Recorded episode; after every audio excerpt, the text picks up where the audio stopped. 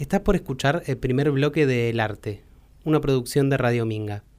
Para escuchar este programa como fue emitido, con la charla completa y la música que elegimos para acompañarla, ingresa a www.radiominga.com.ar barra programas barra el arte. La idea es eternamente nueva.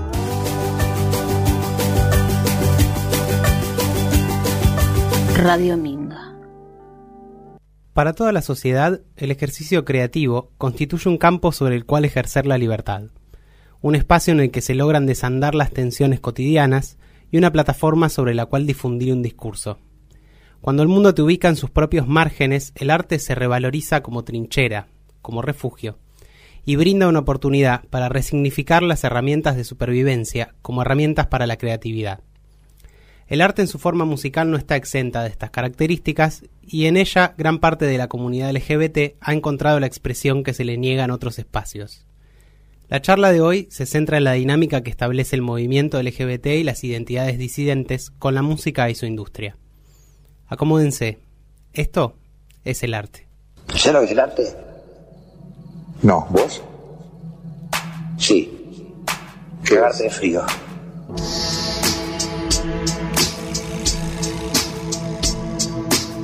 Frío, frío, El arte, el arte, el arte. Frío, frío, frío. El arte, el arte, el arte. Frío, frío, frío. Yo pienso bajo temperatura. Bienvenida, Nacha Luna, Hola Julián, ¿qué tal? al estudio de Radio Minga. Muchísimas gracias. Eh, bueno, esta es la charla que nos convoca hoy, ¿no? La relación entre las identidades disidentes y la comunidad LGBT de forma más organizada eh, con la música.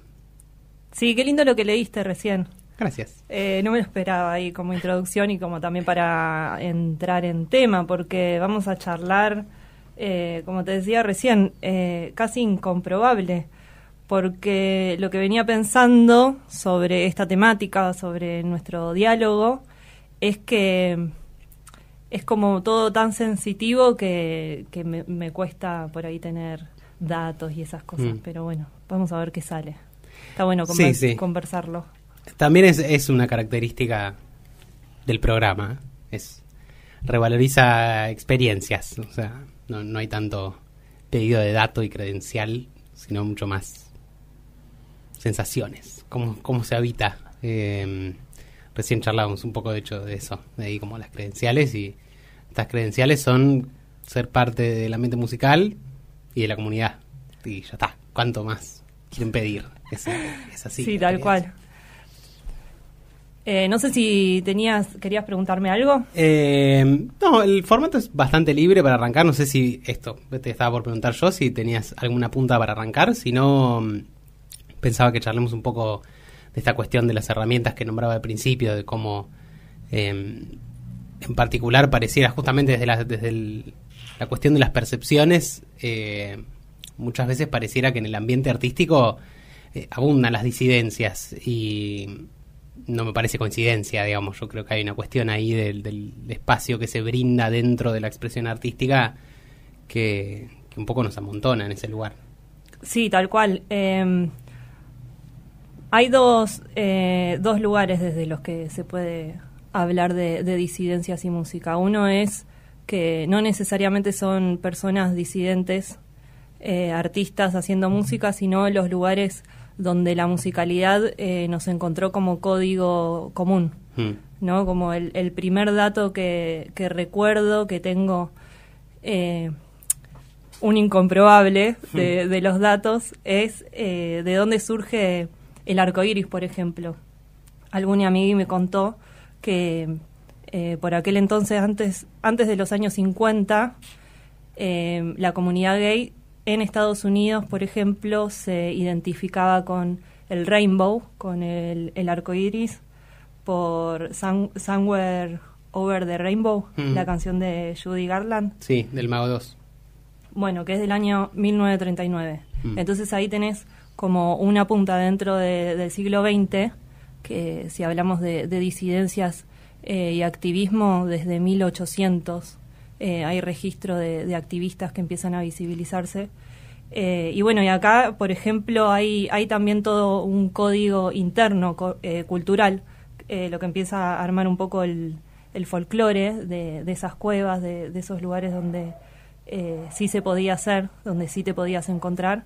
Y entonces ahí existen musicalidades y, canciones y códigos que empiezan, se empiezan a apropiar eh, y, a, y hacer como ese código de, de pertenencia, ¿no? Que también es lo que pasa con todo lo que es la música pop de años 80, 90, etcétera. Eh, la cantidad de divas que, que son un himno, ¿no? Eh, no, no es raro que pensemos en disidencias eh, y nombremos a Madonna, por Mm. ejemplo. En, en eso digo, como que hay un montón de lugares donde también hubo refugio para, para, disi- para las disidencias. Sí, porque ahí mm, una cosa que me parece interesante como dividir también para seguir abordando en la charla es que tenés como dos aspectos distintos donde uno es quizás más en términos social interpersonal, digamos, ¿no? Esto, cómo la comunidad y las identidades se relacionan con la música y por otro lado tenés lo que es, bueno, el ambiente musical, industria musical, que eso es todo otro otro campito donde nos vamos a meter después, este pero en ese sentido como esta, esto que planteás siento que viene más en línea de lo primero, bueno, el vínculo más social humano, digamos, de las disidencias con la música y cómo la música habilitó espacios de construcción de refugios y de eh, celebración de identidades, digamos, como habilita ahí, esto, bueno, un poco lo dijiste, las cuevas, ¿no? Como habilita las cuevas eh, donde se permite expresar esa identidad sin tanto costo social como Sí. expresarlo, no importa, no sé, en la municipalidad o en otro lado. Claro, y también de, de épocas donde era necesario un dialecto, ¿no? Eh, ya vamos a llegar a esa parte de, de poder manifestarse, de que eh, disidencias, feminidades pu- puedan ocupar escenarios, o, o cómo fue desde el underground llegar eh, comiéndose eh, piñas, obvio, Mm. eh, con riesgo de muerte, obvio, y en ese momento donde eh, lo que podés expresar desde el arte, desde la música, es riesgo de muerte, el, el dialecto, el dialecto que empieza a tomar eh, incluso códigos heteronormados, o, eh, bueno, cómo se... A ver, como que la música igual tiene, tiene algo.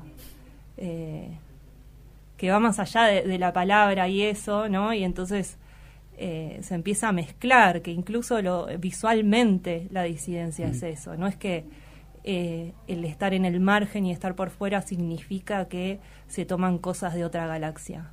Es volver a agarrar todo eso y resignificarlo y resignificar cada palabra. Eh, y donde te dijeron puto, res- resignificar esa palabra. eh, y donde te dijeron torta es tomar todo eso que te dijeron y, eh, y plasmarlo desde artísticamente como momentos de, de catarsis serían esos, como que son momentos de, de bronca, de furia y, y de eh, y nada, y de, de mutar con todo eso, que es la sociedad en la que vivimos.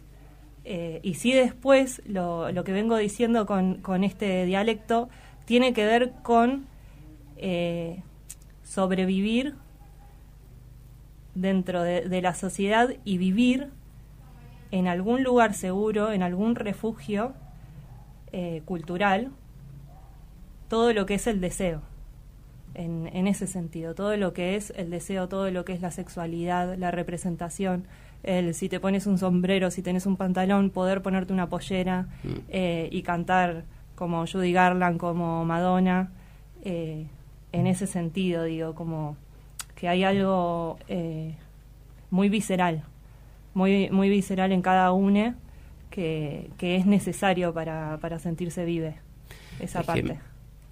creo que el, el- todo- todos lo ar- los ambientes artísticos, pero bueno, nos convoca un poco más la música, eh, habilitan como esta cosa de lo performativo. Entonces de repente eh, cuando vos estás bajo ese riesgo de muerte o ese riesgo de, recibir una violencia, pone cierta barrera entre, perdón, me voy. pone cierta barrera entre une y esa violencia, porque también está esto, como la, la, la máscara de lo performativo. Bueno, no, yo me pongo esta pollera porque estoy en un escenario, estoy cantando.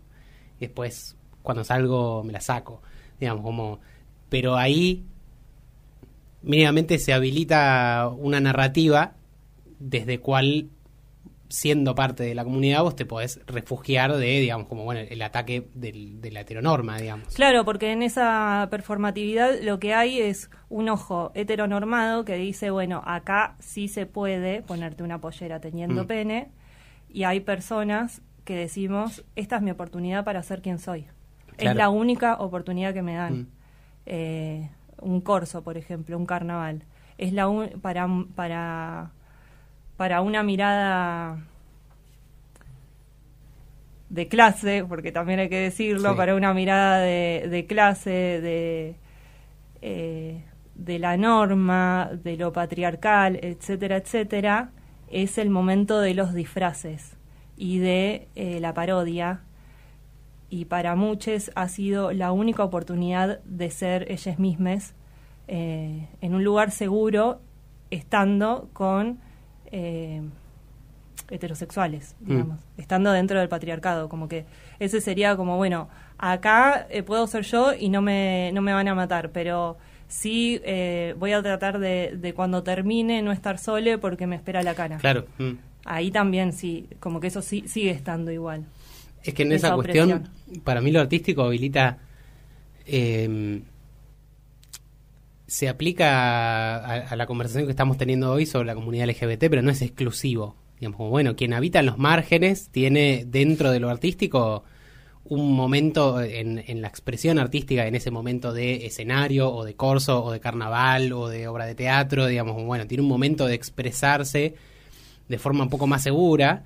eh, también de a poco trabajando en la como normalización y legitimación de esa de esa identidad ya aunque sea meramente por exposición. Es decir bueno si, si uno se expone y toco 60 veces eh, bueno volvemos a lo mismo. Alguien con pene y con pollera toca 60 veces de- eventualmente el, el común de la gente se puede ir acostumbrando a esa idea también. Hay un ejercicio ahí pero que no solo es, eh, como lo que quería traer a colación, es que no solo es exclusivo de la comunidad LGBT, sino de cualquier tipo de marginalización. Bueno, cuando te, te empujan hacia los costados, en, en lo artístico encontrás un huequito ahí donde meterte otra vez en el centro, si se quiere, aunque sea momentáneamente. Sí, sí, sí, seguro. Estoy pensando también en, en bueno, en, en otras culturas marginadas también, donde, donde veo totalmente lo que decís. Eh, en el recorrido del candombe, por ejemplo, ese acercamiento que tuve en algún momento, eh, por ejemplo, puedo hacer una analogía eh, en este tipo de, cuestiones, de manifestaciones, entre el candombe como un sonido africano de, africanos desterrados que plantan raíz en exilio eh, acá, en este lugar. Eh, el candombe, por ejemplo, es todo, todo un código, un dialecto donde se podían comunicar en lo suyo eh, y resistir frente a todo lo que estaba sucediendo, que se dio en un momento donde se pudo dar, eh, donde todavía la esclavitud estaba vigente, donde todavía eran esclavos y esclavas, y cada sonido, cada cántico, cada movimiento de danza, cada posición eh, de cada persona de- del grupo tiene un significado en particular que hace a la identidad de, de ese grupo y de esa resistencia. eh, que cuando digo resistencia hablo de, de una cultura que sobrevivió a través de los tiempos a eh, haber querido ser totalmente desterrada, aniquilada, Mm. censurada por completo. Bueno, épocas de colonia. Volviendo para acá, sucede algo eh, similar en ese sentido eh, en los suburbios de Estados Unidos con lo que ahora es el, ball, el ballroom, Mm. eh, la danza del ballroom, que, bueno, yo antes la conocía como vogue, como voguear, ¿no? Mm. Como danza vogue.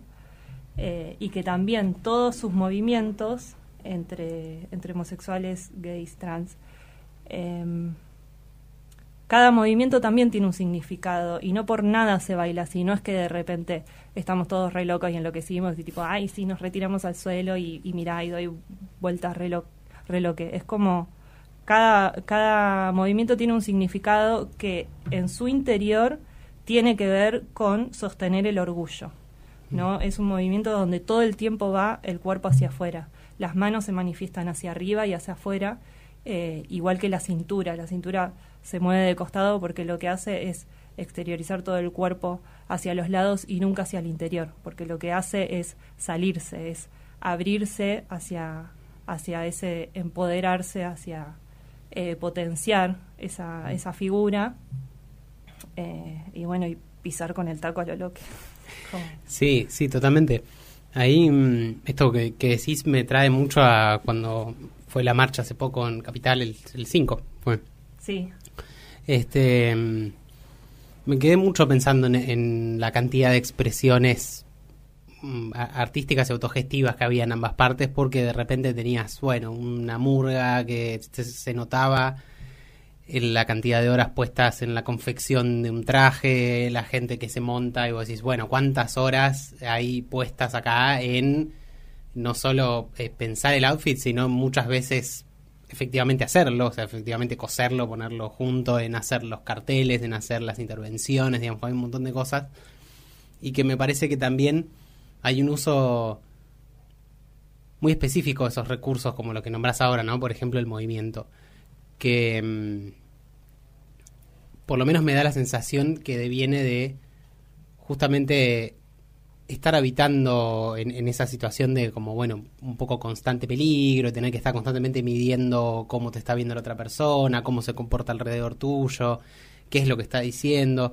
Creo que te genera un nivel de eh, análisis, si se quiere, y de capacidad de construir esos lenguajes corporales, que después cuando lo aplicas en un ejercicio creativo, te sale esto, digamos, sale una cuestión mucho más asertiva a la hora de decir como, bueno, porque estás partiendo de la base de una persona que ya de por sí, por supervivencia, tiene que tener en cuenta cómo se comporta el lenguaje, eh, cómo es el lenguaje eh, corporal del común de la sociedad, cómo se expresan, cómo eh, poder hacer que nos salte la ficha, entre comillas, ¿no? Por ponerlo de alguna forma así más sencilla. sí. Eh, y eso me parece que artísticamente tiene un montón de potencial, porque estás Y- partiendo desde la base de una persona que tiene un entendimiento de las dinámicas sociales, quizás, no sé si mayor, pero mínimamente más atento.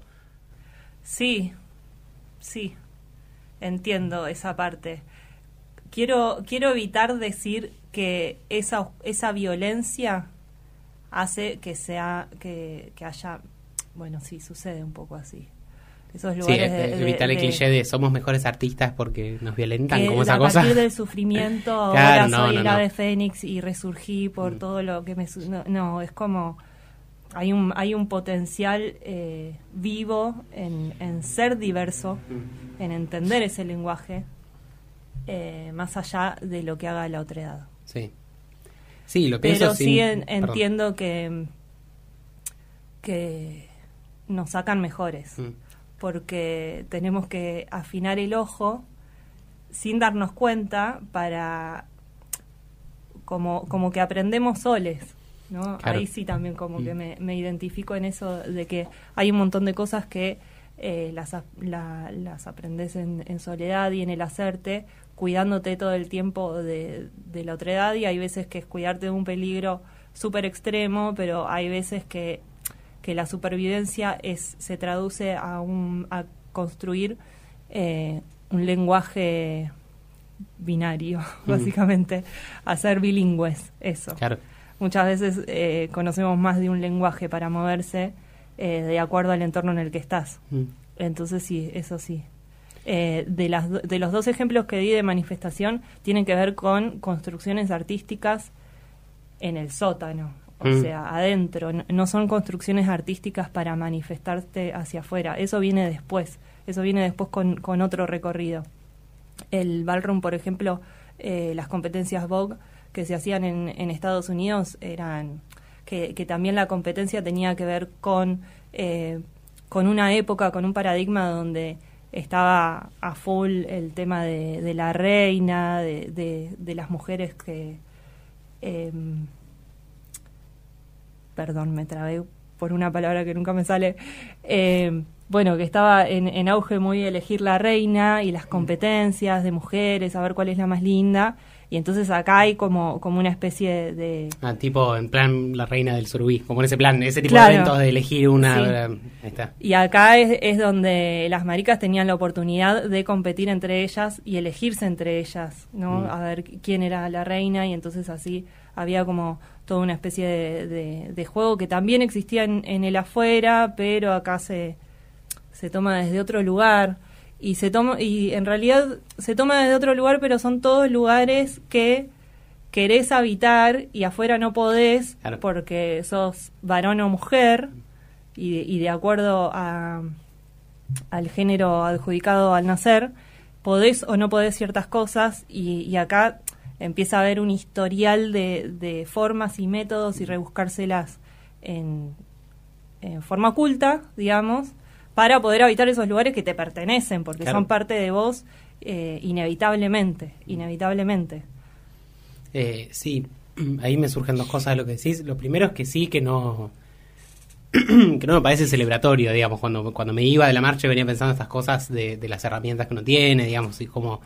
em, no, eso, sí, no me parece celebratorio, digamos, una cosa de Sí, decir como, igual- ay, qué bueno que ahora que, que sufrimos tanto, digamos, no, no romantizando el sufrimiento, sino pensándolo más desde un punto de, son, las, son las herramientas que tenemos, digamos, como bueno, y quizás tenemos una caja de herramientas un poco más amplia por necesidad de supervivencia, no por eh, placer de decir, ay, bueno, voy a aprender a, a leer mejor la actitud corporal de la persona que tengo enfrente. No, la voy a aprender a leer mejor porque capaz que me, me encaja una piña en cinco minutos.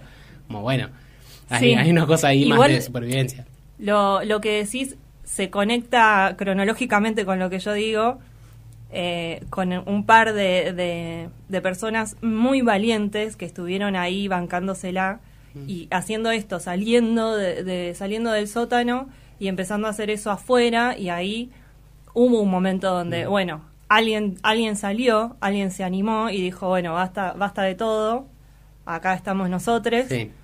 Para llegar a situaciones como las que la que vos hablas, Mm. que es eh, la marcha número 31, 33, Creo que sí. eh, bueno, la marcha 2022 en Mm. Capital Federal, donde la manifestación es sumamente de valentía, es expresarte Mm. hasta afuera, hacia afuera, eh, y no es el sótano del que yo hablaba, ya no, ya no lo es, pero sí es seguir sosteniendo una marcha que es la construcción de un lugar seguro para que esas cosas Mm. sucedan. Como que no, no está sucediendo en cualquier lado, está sucediendo en, en un lugar donde se organiza para que ese orgullo político, para que esa manifestación artística, cultural o cual sea la forma, eh, tiene un lugar seguro. Sí, porque aparte hay una, hay una cuestión, esto que decís, digamos, esos, esos sótanos hoy en día son eh, considerablemente mucho más grandes que hace 40, 50, 60 años. Eh, pero sin embargo sigue siendo necesaria la construcción de eso, porque después, eh, no sé, yo voy a Capital una vez por semana y rara vez me cruzo a alguien vestido como me la cruzaría vestido en la marcha. Porque sigue siendo un riesgo salir así vestido si quisiera uno decir, bueno, salgo, me monto, me pongo una peluca, me pongo un vestido, me pongo todo, todo esta, este outfit. Eh, bueno, no, no, no te garantiza, no tenés tu seguridad y tu integridad garantizada haciendo eso, digamos, bueno, sigue siendo necesario. Ahí caemos en la boludez de la gente que pregunta, y bueno, ¿y por qué hace falta en la marcha? Digamos, Sí, eso pregunta. es para todo y para la vida, Eh. cuidar lo, lo construido, que seguir marchando, que sigan estando estos espacios. Tiene que, que ver con eso, porque también eh, hay un crecimiento y una, hay una evolución cultural, pero desde el punto de vista sobre, bueno, desde el punto de vista político, digámoslo, todos estos logros y este avance social no significan que lo, lo hecho queda, ¿no? Porque justamente al día de hoy seguimos recibiendo noticias, siguen sucediendo cosas, nos siguen sucediendo cosas, eh, cosas violentas, me refiero. Sí. Eh, sigue existiendo riesgo de muerte, siguen existiendo muertes, eh, y nada te garantiza que el día de mañana viene otro, esa resistencia que se, se puede fortalecer en cualquier situación eh, y te desmantele todo, que eso en la Argentina ha sucedido. Em, y bueno, entonces eh, creo que, que no hay que dejar nunca de hacer. Eh, sí, sí, seguramente a, a muchas personas les parece una pavada, pero bueno, con el arte y la cultura eso siempre pasa, con, con las manifestaciones políticas, sobre todo las manifestaciones en la calle, siempre sucede que a algún eh, bolude le parece una pavada, que no es necesario, etcétera. Pero no, no hay que dejarlo. Es un, es un lugar de... hay que cuidar lo que hay poner en valor lo que ya se hizo, lo que ya se pudo reparar porque eh, nos recibe para poder ser y de la misma manera tiene que suceder a, a generaciones futuras. Sí, y, y, que lleva esto, digamos, como a veces uno se encuentra con una noción de que, más allá de, de um, las cuestiones de que atañe a la comunidad LGBT y a las identidades disidentes, eh, esto que decís un poco resuena en todo, digamos, bueno, pasa también con los derechos humanos o con Memoria, Verdad Justicia, pasa un montón de cosas que a veces flota cierta concepción de, bueno, ya estamos de acuerdo con esto, entonces ahora podemos pasar a otra cosa, porque esto ya quedó de acuerdo. Y es un paradigma, o por lo menos a mí me parece un poco equivocado. Son, son más paradigmas de, como buena manutención, ¿sí? No sé, entre cada vez más gente entiende ciertos conceptos, entiende ciertas discusiones y se suma, pero lleva como una labor de mantenimiento constante. Como esta cosa de, bueno, lo básico medio que termina no existiendo, no existe lo básico. Siempre hay que repasar todas las partes de esta discusión constantemente y es súper agotador. Pero de no hacerlo, te encontrás con eso, te, te encontrás con los periodos de, de, retroceder en esa conquista de derechos, en esa legitimidad de las identidades, eh, el, el, ciclo que vimos estos últimos, no sé, cinco o seis años, ponele, eh, fue bastante cruento en ese sentido, digamos, bueno, hay una puja ahí que de repente apareció una, una, una respuesta. Es a muy interesante. Celebraciones, el, digamos, que... El planteo 2015 eh, ay, no, no, me quería meter tanto, pero en el... Ah, está bien, está perfecto. Eh, ponele 2015 habrá sido la batalla mm. cultural, donde, arran donde arrancamos un poco en esa. Mm. Eh, hasta ahora es muy interesante todo lo que sucede. Eh, a veces da miedito, a veces no. y bueno, voy a, voy a volver a, a algo que estaba pensando cuando hablabas. sobre todo con hablar sobre el programa que en cuestiones sonoras, en cuestiones de, de, música y de manifestación artística, y sobre todo del sonido, eh, es inevitable y no va a dejar de suceder la, la manifestación, porque si hay algo hermoso con, con lo que nos sucede con, con, la música, con las canciones, con el sonido, es vivirlo en el aquí y ahora. No, no es un arte que, que se plasma en la pared y bueno, y entonces restauradores que conservan esa obra sí. que tiene 150 años y la queremos tener 500 años más. El, el sonido es algo que cuando se vive en vivo, eh, en el presente, eh, es único. Entonces eso va a seguir estando, como me parece súper importante, valioso, indispensable para cada generación eh, uh -huh. manifestarse a partir de, del arte. Siempre los artistas como que son medios adelantados de, de lo que después alguien va a escribir Mm. sobre la historia del presente, ¿no? Porque ya tienen ahí eh, un montón de, de, expresiones y de, y de manifestaciones desde el inconsciente, desde lo catárquico, desde lo que sucede en las calles. Eh, todo, todo es muy un aquí y ahora que, que es, digamos, por más de, de, que haya cosas que ya están logradas y todo, no es que, bueno, listo, ahora nos ponemos la corbata y a trabajar. No, eso, va, eso es, eh, no sé, es, es la vida en sí, como seguir haciendo además porque somos muy felices haciéndolo. Radio Minga, la radio de la cooperativa Ladran Sancho.